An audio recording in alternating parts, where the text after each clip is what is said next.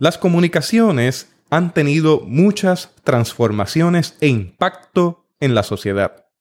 Los principios de emisión y recepción prácticamente se mantienen intactos.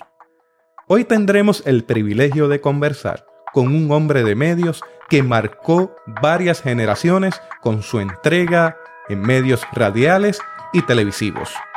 También queremos ver cómo la iglesia se va proyectando dentro de este sistema de información.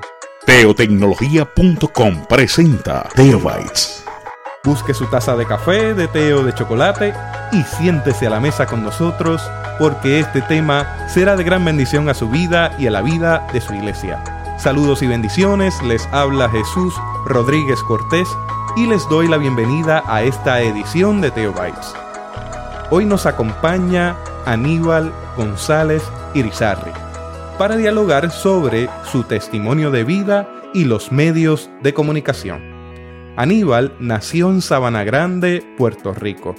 Tiene estudios en radio y televisión.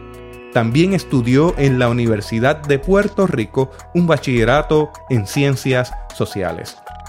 Locutor de radio, hombre ancla en telenoticias y profesor de comunicaciones en la Universidad del Sagrado Corazón. Actualmente es miembro de la Junta de Síndicos de la Universidad Interamericana en Puerto Rico. Su formación como cristiano se da dentro de la Iglesia Presbiteriana y actualmente se congrega en la Iglesia Cristiana Discípulos de Cristo en Villa Las Lomas, Río Piedras, Puerto Rico. Tantos detalles que se podrían decir de Aníbal. Pero sobre todas las cosas, él ama al Señor y le sirve con amor y pasión en toda encomienda que cae en sus manos. Aníbal es un gran predicador, entregado al servicio y un hombre íntegro en todos los aspectos de su vida. Así que Aníbal, le doy la bienvenida a este foro que se llama Bites. Muchas gracias por la invitación. Espero que el Señor, como lo ha hecho a través de mi vida, me acompañe en esta ocasión. Déjame decirte que yo nací en el pueblo de Sabana Grande el 26 de febrero de 1927. Estamos hablando de casi 90 años atrás. Era un hogar humilde.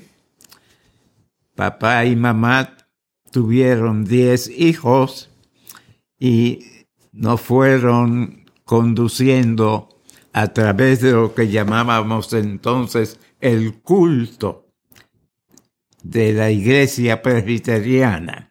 Figuras que mis padres fueron modelando eh, más bien con el consejo, con la palabra eh, suave, cristiana.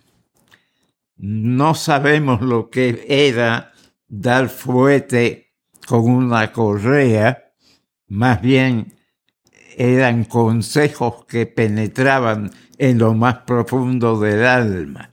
Y así fueron criando estos diez eh, pupilos de la casa.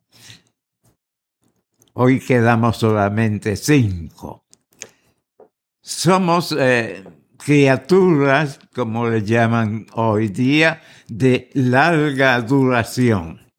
Yo tengo una hermana que tiene 96 años y de allí hacia contando hacia atrás, en, descendiendo, tengo otra de 95, otra de 94, otra de 93 eh, y yo voy ya por los 89.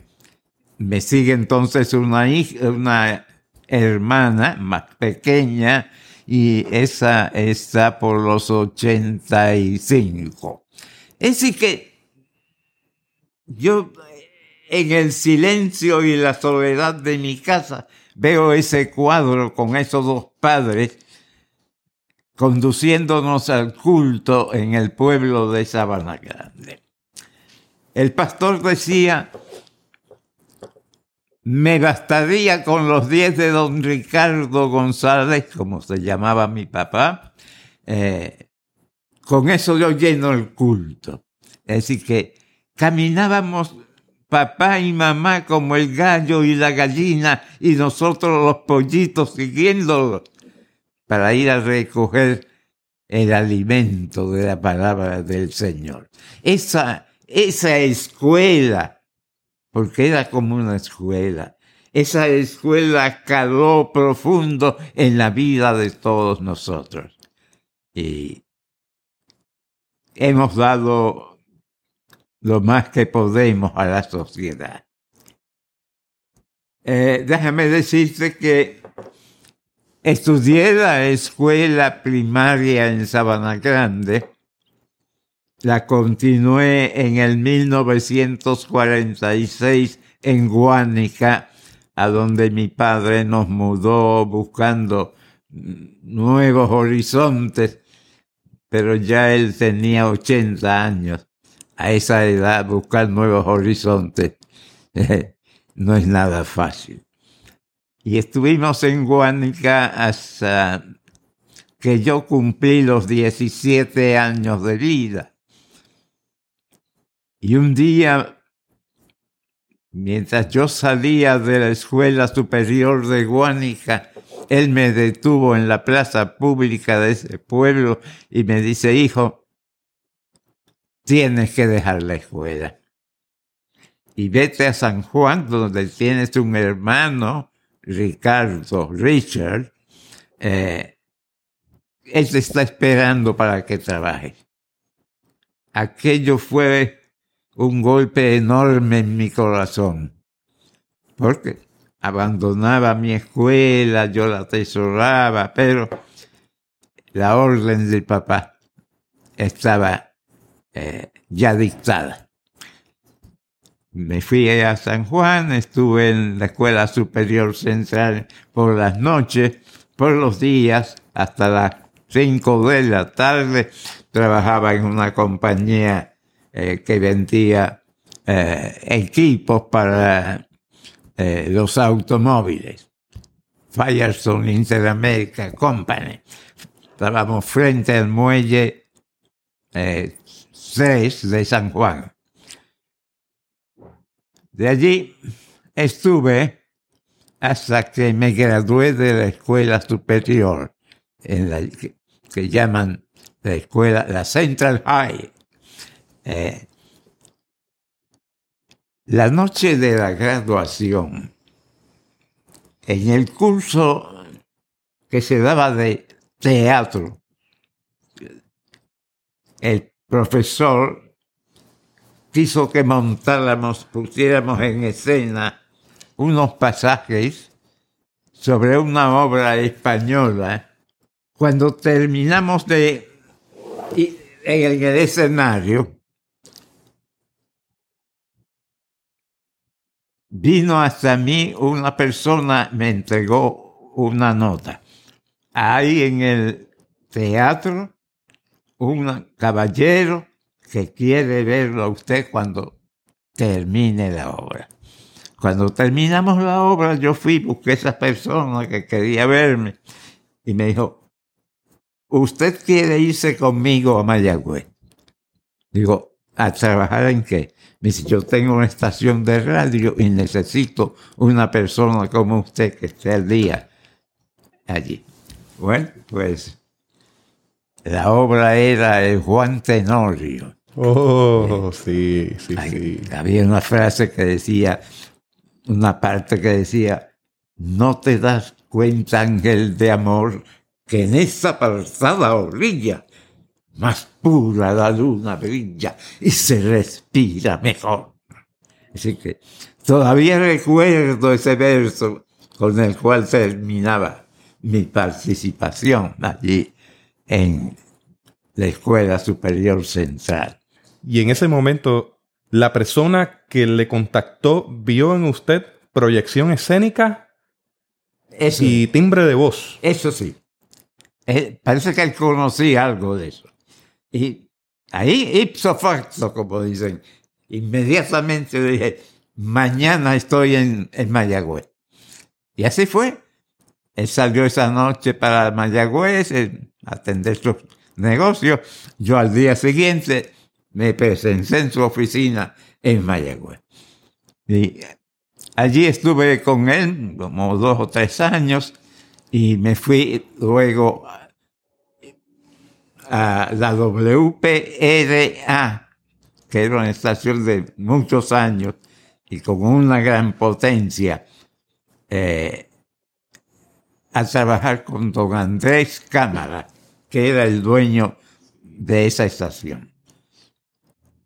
Porque me fui de la oficina del señor Caíno. Sencillamente, eh, una tarde, como a las tres de la tarde, este, la estación se incendió. Y qué curioso. Yo había puesto en el aire un disco que se titulaba La danza ritual del fuego. Ese era el tema de un programa de dedicatorias. Recibíamos llamadas del público, yo quiero escuchar tal canción por fulano de sal, y me la dedican a mi esposa, o que fuera, ¿verdad? Pues ese tipo de programa era lo que comenzaba. No bien comenzó la danza ritual del fuego. Eh, hubo una chispa. Hubo una chispa en el estudio. Y esa chispa se comió seguida las paredes. Y los bomberos acudieron y me sacaron a mí por una ventana que tenía un pequeño balcón hacia la calle eh, y por ahí me bajaron. Por la misericordia del Señor, usted salió de allí. Eh, por la misericordia, porque fui a cogerla, a tomar las escaleras y no se podía. El humo se había condensado allí. No había salida. Es decir, que lo que me quedaba era esa fuerza a eh, tres pisos de altura. Los bomberos vinieron, pusieron su escalera. Y yo no me atrevía ciertamente a bajar por allí. Pero ¿qué pasa? Que uno de nuestros empleados era un anciano ya de casi 80 años, escribía novelas muy bonitas, escribía poemas.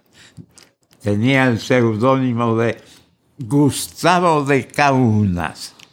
Eh, don Gustavo salió primero y caramba, si ese señor bajó por ahí, bajó yo también. Sí, y seguí yo hasta la calle. Don Gustavo se lo llevaron al hospital porque el corazón empezó a molestarle. Eh, después vivió unos cuantos años más. Eh, es decir, que de allí me me fui entonces a WPRA, allí estuve un par de años con don Andrés Cámara y un día vinieron amigos de Nueva York eh, a contarme la maravilla de la gran ciudad y me decían, allí es donde tú debes estar porque allí hay porvenir, allí hay esperanza. muchacho, yo tendría 20 años, eh, hablarle así, pues antes de un mes estaba yo en Nueva York. Allá comencé a trabajar en La Voz Hispana del Aire, una estación de, eh, le llaman ellos Foreign Languages, o sea, transmitía en distintos idiomas, entre ellos el español. los programas en español estaban eh, producidos y dirigidos por don José de la Vega, madrileño. Don José me empleó eh, y estuve trabajando con, bajo la tutela de él y pues aprendí muchas cosas con don José en campo de la pronunciación, de la pausa, eh, de formas de traer pensamientos. Él le encantaban que dijéramos siempre algún pensamiento antes de poner un disco. No pongas ese disco sin acompañarlo de algo que esté como un buen plato de comida.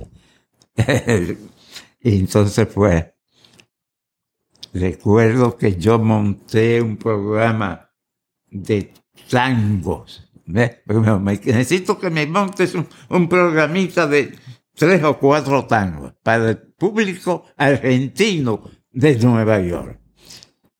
Yo recuerdo que comenzaba diciendo la introducción del programa, eh, cuando la tarde se inclina allá en el horizonte, huye una sombra doliente sobre la pampa argentina. Y ahí caía el tango aquel, la comparsita.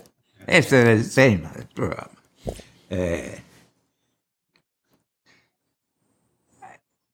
y a cada canción que pusiera, él decía, cada disco que tú me pongas tiene que estar precedido de una prosa, que sea tuya o que sea de cualquier persona que valga la pena, que, cuyo nombre se pronuncia aquí. Eh, estuve como año y medio con don José de la Vega, porque vino un judío que quería que sus productos se anunciaran con mi voz. Eh, y yo no quería dejar a don José de la Vega. Me estaba un hombre muy bueno, muy sano, y aprendía muchas cosas con él. Pero el judío me ofreció más dinero, eh, me dijo, y todos mis productos, porque yo tengo una fábrica de distintos productos, navajas de afeitar, cremas de, para las damas, etc. Eh, cada producto de eso que tú me anuncies, te lo pago aparte. Así que me fui con él y él me situó en una estación que se llama, todavía existe, WHOM. Eh, Allí él tenía un puertorriqueño, Salvador Merced.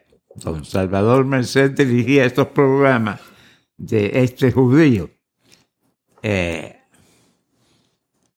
y era que realmente se iba a hacer cargo de mi posición.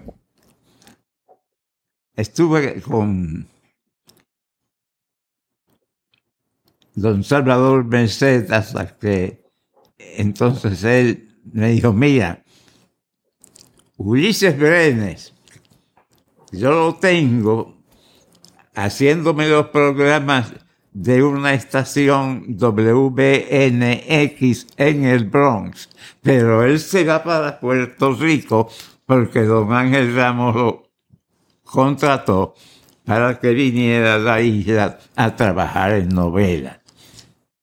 Eh, vamos a hacer una fiesta de despedida de él y entrada tuya a WNX dirigiendo todo lo que vaya al aire. A, nombre mío tú vas a dirigir eso allí. Bueno, pues acepté, pero que a los dos años me reclutó el servicio militar y en aquel momento era obligatorio. Aquel era obligatorio. Ya yo tenía 26 años. Digo, pero ¿a qué fecha ustedes me están reclutando? Decía yo. Bueno, pero de todos modos había que, que estar en, el servicio militar. Y estuve los dos años eh, regulares y normales que el recluta debe estar. Eh, Nunca fue desplegado en, un terreno militar. No. estuvimos en lista varias veces eh, para viajar a San Francisco y de ahí tomar un vuelo que se iba a través de las islas Aleutas y bajaba por, por, por Japón hasta quedar cerca de, de Corea, ya, el conflicto de Corea. Eh, pero ¿qué pasaba? Que en dos ocasiones que estuve en la lista de salida, el, el, comandante del puesto me sacaba de la lista. Eh, yo decía, pero ¿cómo tantos estos muchachos jóvenes se los llevan y a mí me dejan? ¿Será porque tengo ya más de, de edad, casi 27 años? La verdad fue que me sacaron de eh, esa división, era una división de paracaidistas. Eh, que no, tuve la oportunidad ni de tirarme de una, parte de eso. Eh, me devolvieron a un campamento por el cual yo había pasado, Fort Jackson, en Carolina del Sur. Eh, y en Fort Jackson, pues entonces estuve ayudando en el entrenamiento a soldados para infiltrar eh, eh, las filas del enemigo.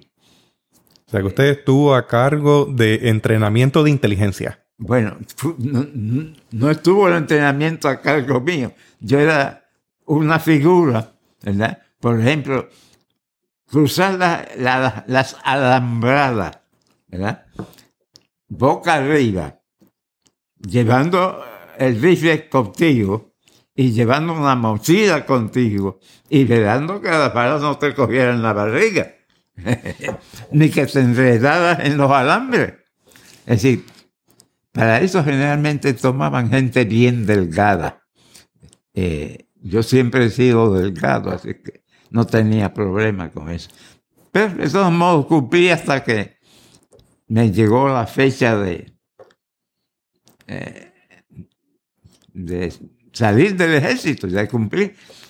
Y de allí de Fort Jackson, entonces me llevaron a Fort Totten, Fort Totten en Nueva York. Eh, y de Fort Totten, eh, en Fort Totten lo que hice fue más bien relaciones con la comunidad. Y estuve hasta que la hora de salir del ejército, yo no veía esa hora. Pero eh, para licenciarme me enviaron al Fort Hamilton, ya en Nueva York, cerca de Nueva York, y, y allí me, me licencié. Eh, regresé entonces otra vez a Nueva York, a la radio, a la WHOM, y hasta que me casé con quien es mi esposa hace eh, 61 años. Ya llevamos más de 60 años de casado.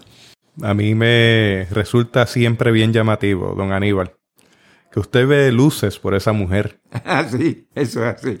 Y siempre está al lado de ella, ¿dónde ah, te pongo? Qué bien. Estos días que ella ha estado tomando, eh, aplicándose de diálisis, pues yo estoy detrás de ella y le tengo una muchacha o dos que, que la cuidan, la bañan y eso. Pero usted siempre está ahí. Y siempre estoy allí. Eh, pero mira qué curioso. Yo la conocí cuando ella tenía 14 años y yo trabajaba todavía en WPRA de Mayagüez. Y una visita que hice a mis padres, eh, conocí a esa muchachita de 14 años era muy amiga de mi hija, de mi hermana menor, que hoy tiene ochenta y pico de años. Eh, mi hermana me dice ahora, en la vejez, mira, cuando tú viste a esa muchacha de 14 años, tú no te acuerdas, pero tú me dijiste a mí que con esa nena tú te ibas a casar. Eh, y así fue. Pero, ¿cómo, ¿cómo, nos encontramos? Yo estoy viviendo en Nueva York y ella yo la dejé 14 años en, San Germán. Un día, eh, todavía vistiendo el uniforme militar, un primo mío me dice, Aníbal, vamos a la iglesia presbiteriana de Brooklyn, porque ahí es que yo asisto y quiero que estés ahí conmigo que el pastor te conozca además. Porque ya ahorita tú sabes del ejército, vienes aquí a la iglesia conmigo. Bueno, me fui para la iglesia, vestido de militar. Cuando termine el servicio, yo estoy mirando hacia el frente y veo el perfil de aquella muchacha. Digo, esa persona, yo la conozco. Eh, así que esperé que comenzaran a salir para yo quedar de frente a ella, me fui a la puerta corriendo. Y, estuvo, estuvo concertada la, la movida. Y la pregunta de ella fue directa directa al corazón. Este, ella me dice, oye, ¿qué tú haces por aquí? Veo, mija, soy militar ahora, pero me licencia ya ahorita. Dice, me pregunta, ¿se casaste? Dije, no, estoy esperando por ti. se, la puse ahí. y cuestión de unos meses más estábamos, eh, el pastor de esa iglesia yo dije, pastor, yo no tengo mucho dinero ni nada. Me dice, dime cuándo te quieres casar. Y yo, pues, cuestión de unos meses más. Me dice, dime dónde tengo que ir y yo los caso. No tienes que venir a la iglesia. Fue, eh, yo tenía muchos amigos, uno y otro de, de radio, de la televisión, de los clubes nocturnos. Eh, entonces, pautamos la fecha del matrimonio y todo. Y él fue con una persona, con su esposa, y nos casó en el apartamento donde ella residía. Eh, ¿Cuántos había allí? Algunos ocho o doce personas. ¿Qué capital tenía yo? 87 dólares en el bolsillo. ¿Eh? ¿Y dónde nos íbamos a quedar? Pues en un gran hotel que estaba frente al Parque Central de Nueva York, que lo adquirió el que está aspirando a la presidencia de Estados Unidos en este momento. Oh, santo Dios. Eh, Donald Trump. y allí era construido un edificio de negocio y qué sé yo, de producir dinero. Y aquel hotel, ahí estuvimos, eh, nuestra primera noche. Al poco tiempo, cuestión de meses, estábamos de regreso a Puerto Rico, porque don Ángel Ramos, que estaba ya inaugurando su televisora, estuvo por las escuelas de televisión en Broadway, en Nueva York, y yo estudiaba en dos academias de, de Broadway. Una nos enseñaba sobre la nomenclatura de la cámara, el micrófono y los equipos que íbamos a manejar en televisión. Cuando digo la nomenclatura es la composición de la cámara, de sus tubos, etcétera, de, los micrófonos, qué tipo de micrófonos direccionales eh, o polidireccionales, etcétera, de qué están compuestos, eh, qué marcas van a utilizar. Pues todas esas cosas las íbamos aprendiendo en esas dos academias. Y Don Ángel fue y no, me preguntó, ¿cuándo te vas con nosotros para Telemundo? Yo digo, pero es que me faltan como ocho semanas. Me dice, ah, si, si antes de las ocho semanas no has llegado, no hay trabajo para ti. Digo, bueno, me juego la carta, don Ángel, pero a mí el ejército me, digo, el servicio militar me está pagando estos estudios, ¿verdad? A los veteranos. Y quiero terminarlo. Me dice, ah, pues tú te juegas una carta. Eh, ya se van dos o tres conmigo ahora. cuando llegó la hora de, graduarnos en las academias allí, pues ah, ya yo estaba casado con Ruth. Eh, arrancamos para Puerto Rico a jugarme la carta. Llegué y no conseguía trabajo. Eh, fui dos veces o tres a, Telemundo y a la tercera va la vencida, dice el refrán. A la tercera, yo estoy en el, la sala de espera, esto que llamamos el lobby de Telemundo, en Puerta de Tierra, que estaba entonces. Hoy está más hacia Torrey. Eh, y allí estoy preguntándole a la recepcionista a quien yo tenía que ver por tercera vez porque estoy buscando trabajo. Y don Ángel me había advertido que iba a llegar tarde y no, no iba a encontrar nada. Y ella me decía, pues si don Ángel le dijo eso, él es el dueño, ¿qué puedo yo hacer? Pero yo no me daba cuenta que por allí sentado eh, estaba leyendo una correspondencia, un señor bajito, con, usaba traje cruzado, usaba un traje cruzado que, que lo arropaba de punta a punta. Eh, se levantó y fue a donde me, tocó por el hombro y me dijo, ¿a quién usted busca? ¿Qué usted quiere? Digo, mire, yo estoy buscando trabajo y he venido tres veces y no encuentro nada. Don Ángel habló conmigo y me advirtió que tenía que haber venido antes. Y estoy llegando atrasado, pero quiero ver si hay algo si no me vuelvo para Nueva York. Eh, buscó un papelito que él tenía en un bolsillo y ahí estaba el nombre mío. Ya, yo tengo el nombre suyo aquí. Como que usted lo estamos esperando. Digo, ah, sí, pues, ¿cuándo empiezo? Me dice, ahora mismo.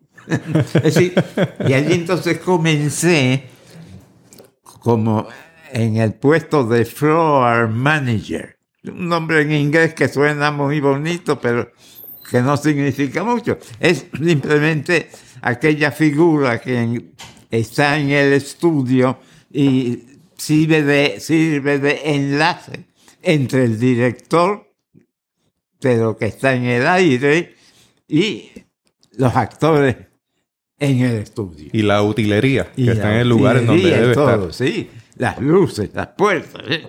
Es decir, que Estuve desempeñándome allí hasta el 1962, cuando rompió una huelga y estaban los actores y trabajadores de las novelas al frente en la calle, piqueteando.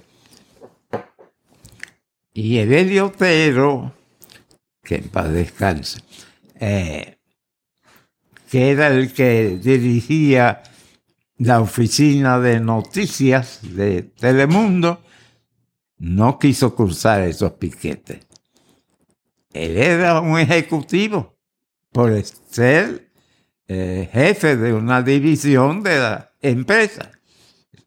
Eh, se le advirtió, Evelio, tú tienes que cruzar los piquetes porque tú no tienes nada que ver con la huelga. Es decir, cruzar los piquetes y cumples con lo, pautado como ejecutivo de la empresa. Y él dijo, yo no le cruzo piquete a mis amigos y compañeros, me voy. Y se, se fue. No, Eso fue en el 1962. Allí, ipso facto, inmediatamente me llamaron que me hiciera cargo de el departamento de noticias. Eh, y, la huelga terminó ese mismo día. ¿Qué, qué, cosas se dan en la vida? Yo a veces pienso que el Señor estuvo conmigo guiándome, paso a paso, por, por esas trayectorias. Yo a veces digo, aquello era un molino a todo fuerte, todo eso que yo iba viviendo fuera de casa, el Señor no me abandonaba. Pues, Hay dos detalles aquí, don Aníbal, que estoy viendo.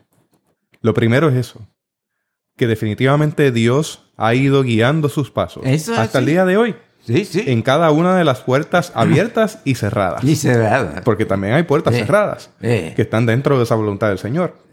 Lo segundo que estoy percibiendo aquí en lo que usted me dice es su determinación. Usted no es un hombre de titubear. Ah, sí. Cuando usted toma decisiones, son decisiones y usted sigue marchando hacia adelante y eso también es importante en la vida.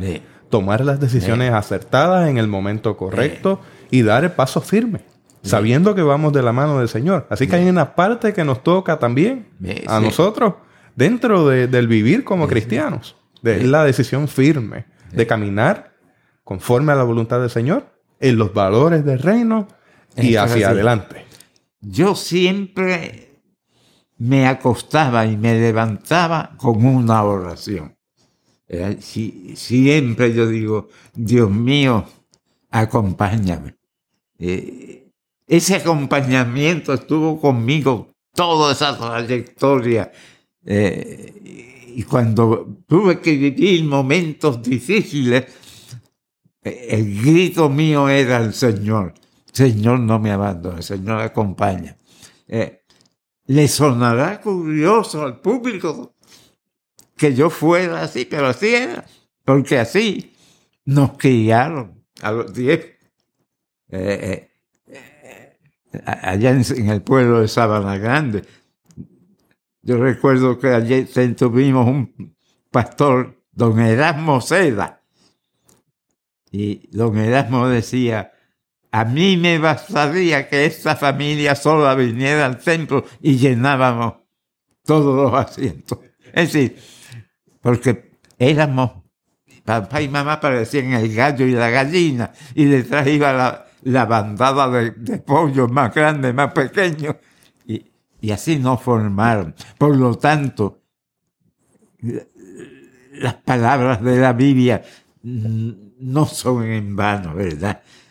Que al niño en su camino y cuando fuere grande no se perderá. Decir que y todos hemos seguido por ese camino.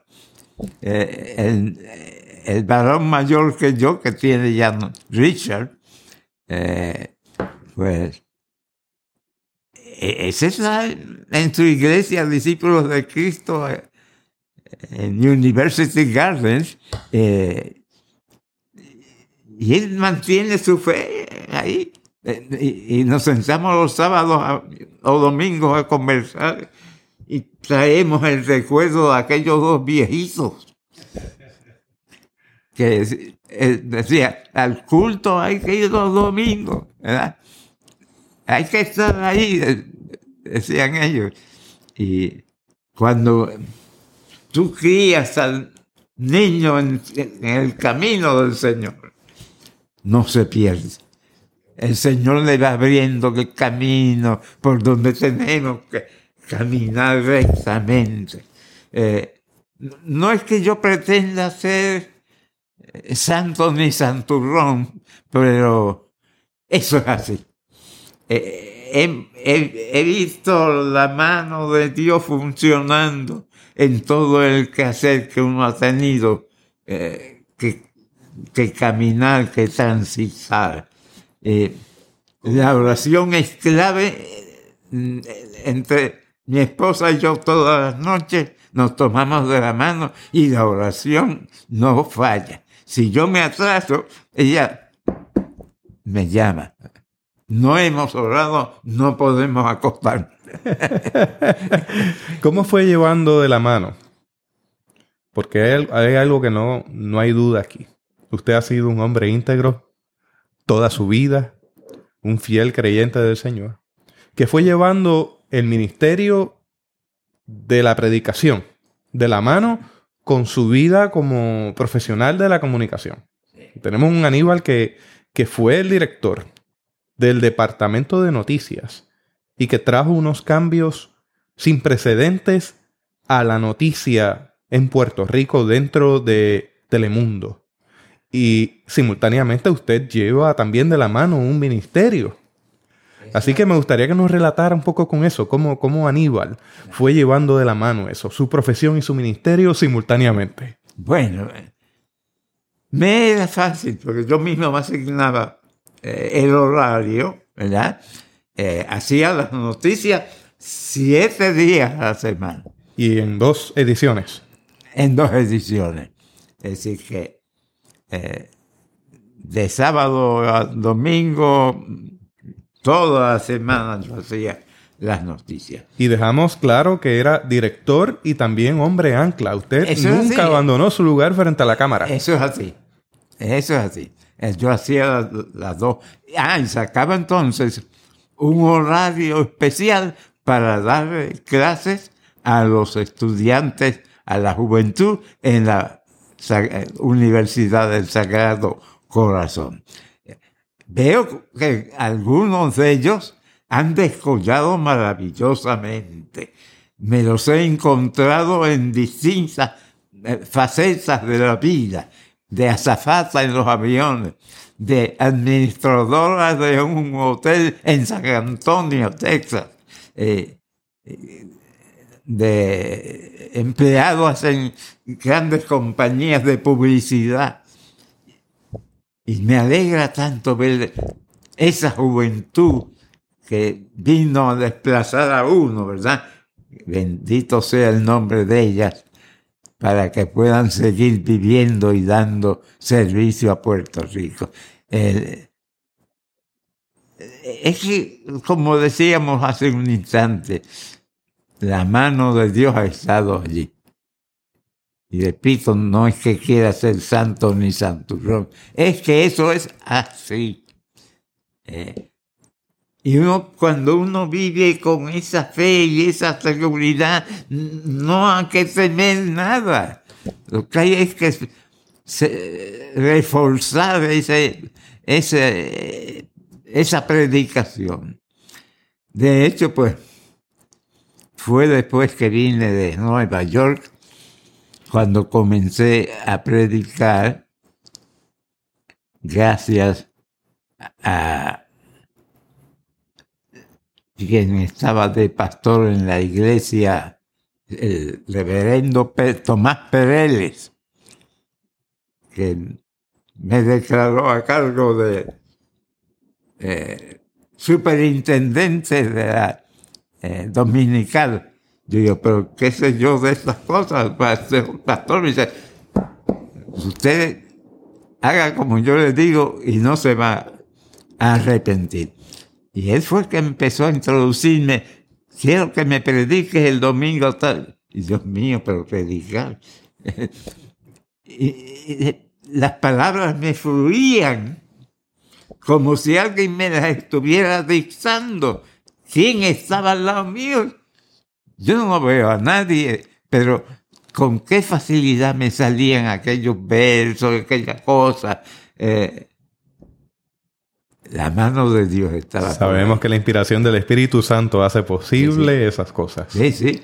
Eh, verdad es que uno cuenta esas cosas a ciertas personas y no pueden creerlas, pero eh, como dicen en Estados Unidos, so what? Si tú no quieres creer, tú eres responsable de lo que está pasando. Es decir, que con, allí pues empecé a, organizar pensamiento, a leer más profunda, con más profundidad la Biblia. ¿Qué es lo que quiso decir el, apóstol tal y Mateo, Pablo, Lucas? ¿Cuál de ellos es mejor que el otro?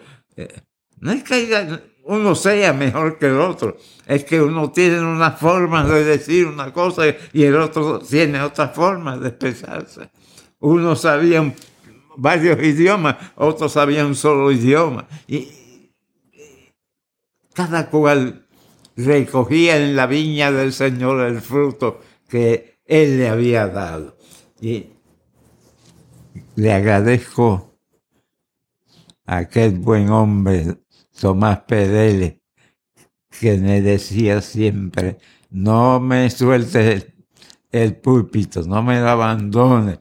Este, tú eres joven, yo estoy ya en edad. Eh, después muere el reverendo Pereles y vino Juan Pérez Alda, eh, que es miembro de la Junta de Síndicos de la Interamericana como yo. Eh, y, él también me, guió, me fortaleció y todavía lo hace porque se sienta al lado mío en, las reuniones. Así que todas esas cosas eh, van dándole luz a uno. Por eso yo siempre en la oración digo, sé luz y en mi camino que pueda ver con claridad qué es lo que hay en la oscuridad. Hay una, vieja canción que cantaba aquel cantante popular, quiero decir, del pueblo, Leo Marini. Y, era como un poema que decía, no habrá nieblas en mi noche si tú estás. Eh, según algunos, el escritor de, ese, de esa canción, cuando decía, si tú estás, se está refiriendo a la novia del cantante. Pero otros me dicen, no, ese es un poeta y si, si me, no habrá nieblas en mi noche, si tú, Señor, estás presente. Eh,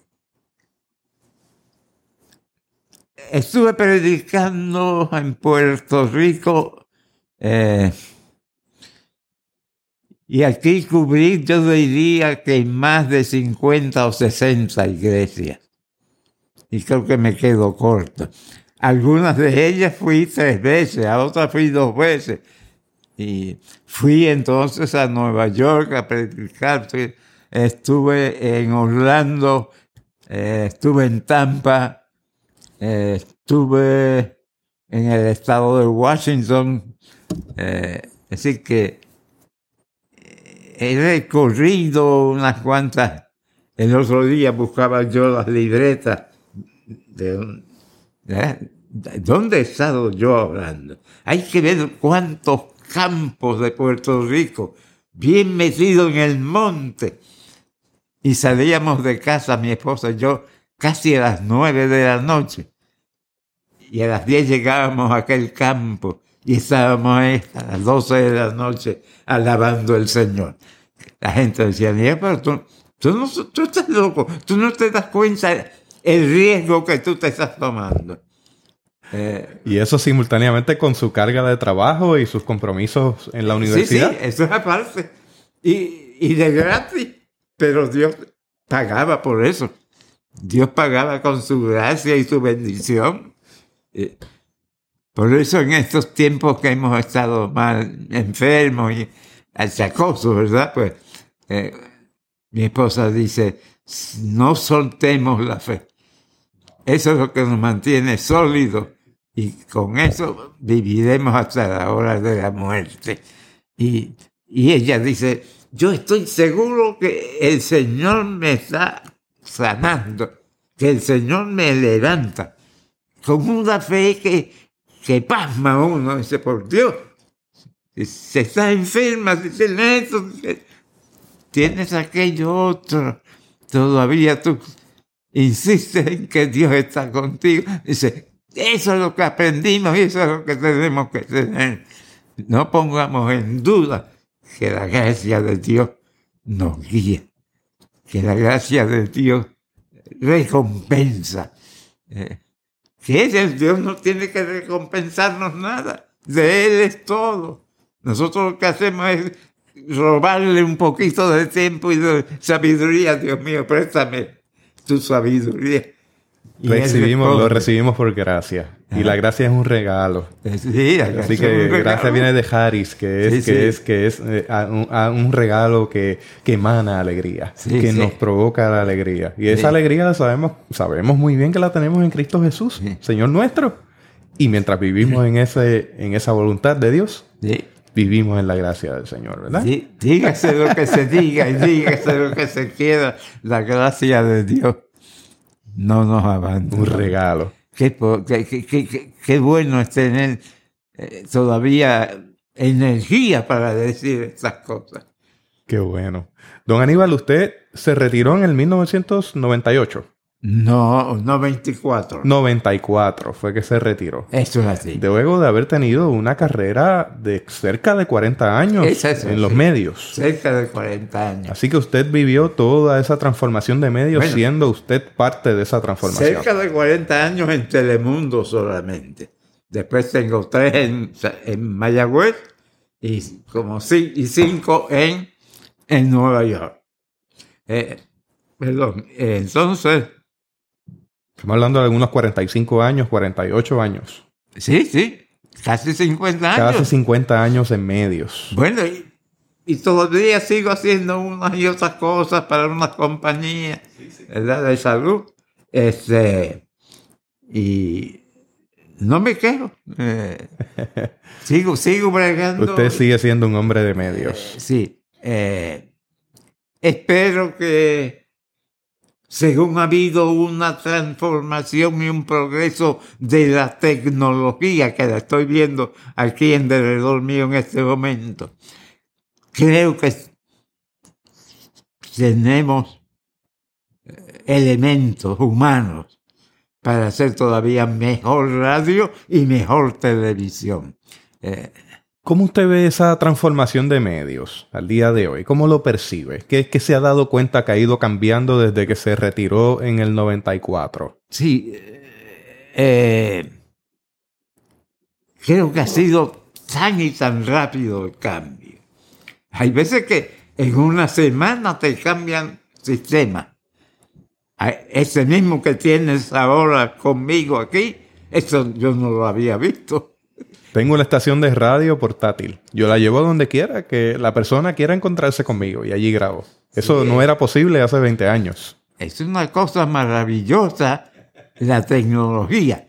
Pero a mis muchachos y muchachas que estudiaron bajo mi tutela, les sigo repitiendo que hay que cuidar la forma de expresarse eh, la claridad en lo que queremos decir. Eh, hay base, hay campo para el mejoramiento. Todo es mejorable en la vida. Eh, yo les aconsejaría a los que son locutores que se escuchen con oído crítico, no con el oído Ah, pero qué bueno soy. ¿verdad? No, no. Critícate para que puedas ir haciendo ajustes en ese tornillo y ajustes en esa otra llave y ver cómo las palabras me salgan eh, más suaves, más claras. Eh, noto que hay unos estilos de hablar con mucha rapidez, ¿verdad? Pues siéntate a oírte, ¿verdad? Y, y prueba un día a, hablar con menos rapidez, ¿verdad? Eh, yo tenía, no me gusta ponerme de ejemplo, ¿sabes? Pero eh, después que yo grababa las noticias, yo me sentaba a oírme yo. La muchacha me decía, no, pero si usted terminó de trabajar, oyéndose ahora el programa. Digo, ah, no, yo estoy oyéndome mi voz. ¿Dónde tengo que modular? ¿Dónde tengo que hacer eso? ¿Dónde tengo que hacerlo? Crítico de mí mismo, ¿verdad? Eh, no te des por bueno. ¿eh? critícate para ir mejorando. Eh, tenemos unas muchachas preciosas en televisión. Eh, a veces, pues, mi esposa me pregunta, ¿qué, ¿qué, tú crees de esa muchacha? Digo, es lindísima, muy bien, eh, le falta algo. Y es que la velocidad en el hablar tal vez no es lo que la adorna ni la va a adornar. Si ella redujera un poco la velocidad, otro sería el cantar. O sea, debe ir matizando cada letra de cada palabra, de tal manera que se entienda diáfanamente, con claridad, qué fue lo que se quiso decir al público. Eh, yo me sentaba pues 10 o 15 minutos después de haber terminado el programa, cogía la grabación y me sentaba a oír. A ver dónde, dónde estoy fallando, ¿verdad? Eh, hoy día pues fallo por operaciones en la garganta y eso, pero ya Dios dispondrá qué es lo que hay que hacer. Usted tiene su voz de siempre, su espacio de siempre, eso no le ha menguado en nada, así que qué privilegio poder seguirles escuchando a pesar de esas operaciones y se escucha muy bien, don Aníbal, así que tenga la seguridad de que este mensaje va a llegar bien. Me llamó la atención algo sobre esos medios de comunicación. ¿Usted piensa que esos medios de comunicación se han entregado más a la imagen al contenido. Hay algo de eso. Mm, no, no sé si más sería la palabra correcta, pero eh, me encanta que yo siempre fui un fiel defensor de que las mujeres, estas muchachas que estudiaban comunicaciones, merecían estar en televisión. Por fin tuve a Silvia Gómez al lado, Charrito Fraticel, eh, eh, que fueron las primeras. Claro, Carmen Jovet también. Es, decir, que. Y han ido eh, trabajando con mucha sabiduría, ¿verdad? Con mucho conocimiento. y a veces, pues yo digo, estas nuevas, nuevos pinos, que están creciendo féminas o, varones, eh, pues debieran eh, sentarse y escucharse. Eh, no cuidar solamente el rostro físico, que es importante cuidarlo con el maquillaje, las luces, etc. sino cuidar también lo que por mi boca sale y cómo sale. Eh, eso, e, e, ese elemento del decir las cosas con claridad. ¿Cuál es el apuro? A, veces uno dice, pero qué ligero va esa niña, por Dios. Eh, y para nosotros, y para nosotros los viejos, pues se hace más difícil todavía. Yo creo que se debe al asunto de las pautas comerciales y de la, demanda de rapidez para poder brindar mayor cantidad de información. En, un tiempo donde el consumo de información es masivo.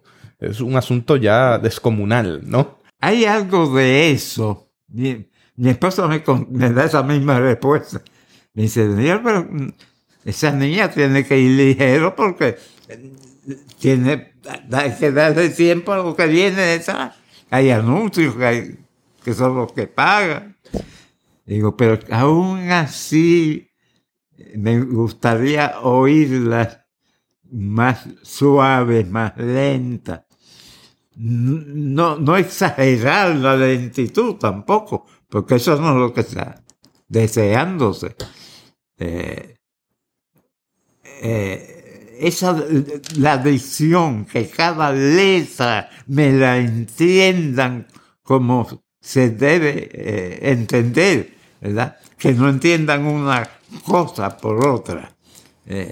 Yo siempre recuerdo a Lourdes Collazo. Lourdes Collazo, con usted, ha tenido siempre, que se refiere a su persona, las más bellas palabras que yo haya escuchado de una compañera de trabajo. Ah, sí, entonces recuerdo que una vez ella mencionaba en, en, o en algún homenaje que le hicieron o en algún lugar refiriéndose a su persona que usted siempre tenía un diccionario en la mano. Eso es así. Siempre tenía el diccionario en la mano. Tenía un nombre diccionario, incluso. Yo, decía, anden con el mataburro. el mataburro. Entonces, eh, el, fraseo, el tiempo para articular. Y también usted ha mencionado el cuidado en el tono. Estamos viviendo en un tiempo donde los medios de comunicación invitan a estar en tonos altos allá en fa, como si estuviéramos en fiesta todo el tiempo, ¿no? Eso es así. Que es el tipo de medio, no, aquí estamos y vamos para allá y vamos a hacer esto, esto y lo otro. Entonces, usted menciona que el medio se ha acelerado, ha subido tono, ha enfocado mm, quizás más en imagen que en contenido. Así que, que eso lo hacemos como una crítica positiva como una crítica constructiva que incluso yo me llevo como asignación y la, y, la gente que nos escucha. Y yo quisiera ir en esa dirección para ir cerrando y que usted tenga la oportunidad de regresar a su esposa, a, su casa con su amada esposa. ¿Qué consejo usted podría brindarle a una persona o iglesia que esté interesada en los medios de comunicación?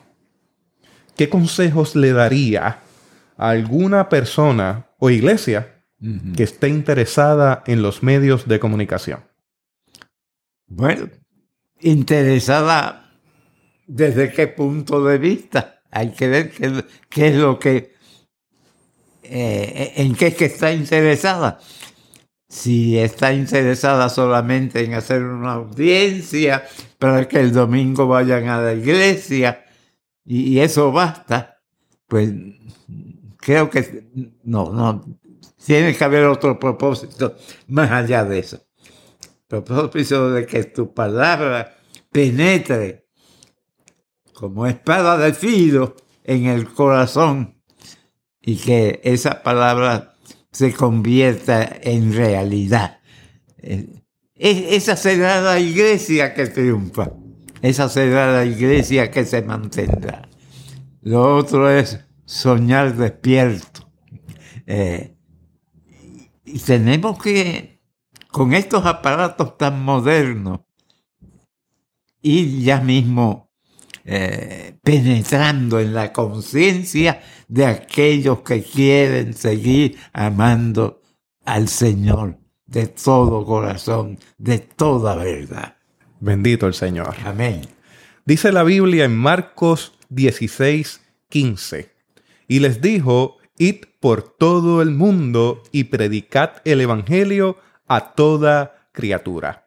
La palabra mundo viene del griego cosmos. Y el cosmos es el orden de las cosas.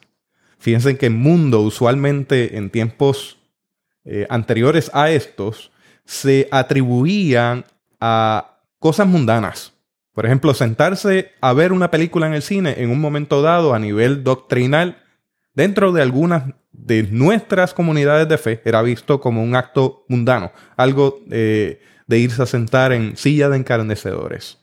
Pero hoy día que vamos estudiando más el texto bíblico y viendo de esa raíz que se escribe, Cosmo es el orden de las cosas, el orden de las comunicaciones, el orden donde usted formaba parte de una comunidad, el orden político, social, religioso, entre muchas otras cosas, porque es una, una, palabra en niveles.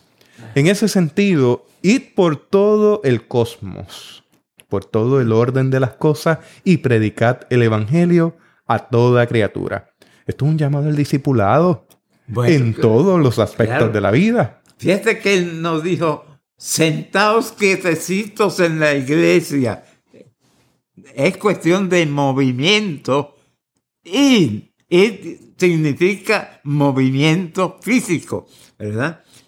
Siéntense y esperen que entren los sinvergüenzas al, al templo que vienen a cambiar su vida. No es, vayan a buscarlos a la calle, allá es donde están, ¿verdad? Si acaso uno que otro cae eh, eh, aquí dentro en la iglesia, está bien, pero hay que irlos a buscar, porque voluntariamente no van a venir. Eh, es decir, ponte en movimiento, haz, algo, eh, y ese algo es levantarse de la, eh, de la, de la silla de la iglesia, abandona esa silla y dar el frente a donde están.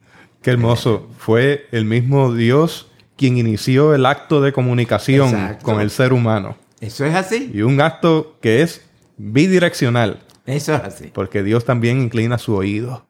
No solamente se acerca, inclina su oído y Sí. escucha.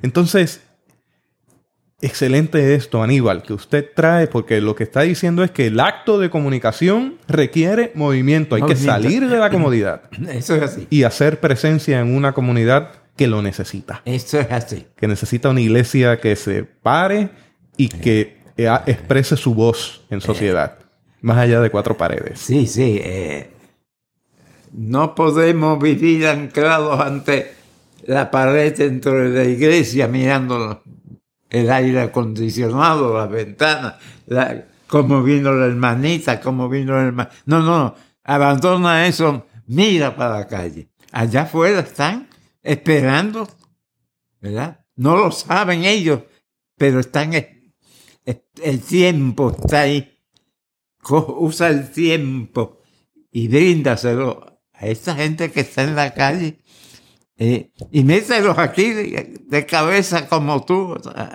que vengan aquí y alaben al Señor y, y entonces vayan a predicar el Evangelio. Bendito el nombre del Señor. Amén.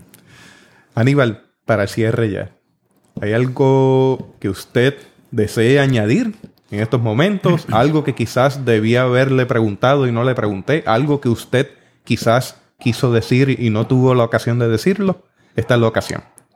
Bueno, yo creo que nosotros hemos agotado al máximo eh, el plan que traíamos. Eh, no sé cuán eh, rico será para los que lo escuchen, ¿verdad? Lo va a Eh, hacer.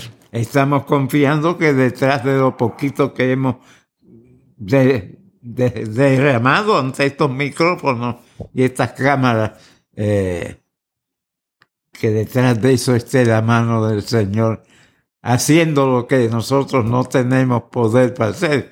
Eh, y en eso confiar, eh, que toque corazones, que toque almas enfermas, que a los perturbados que les dé conciencia. Eh, ¿qué, más podemos? eh, somos tan chiquitos, somos tan débiles, somos tan frágiles frente a la grandeza de Dios que nosotros no podemos sin eso, sin la grandeza, sin la grandeza del Señor, de nada valen nuestras palabras. Esas, palabras tienen que ir reforzadas con esa fuerza de Dios actuando, cambiando conciencia, mejorando situaciones. Pero, ¿qué más vamos a hacer? Dios tiene que irnos guiando de la mano. Amén. Hasta aquí esta edición de Teobytes. Gracias por darnos el privilegio de llegar hasta ustedes a través de las redes informáticas. Será hasta el próximo episodio. Que la paz y la gracia de nuestro Señor Jesucristo sea con ustedes. Buenas noches y buenas noticias.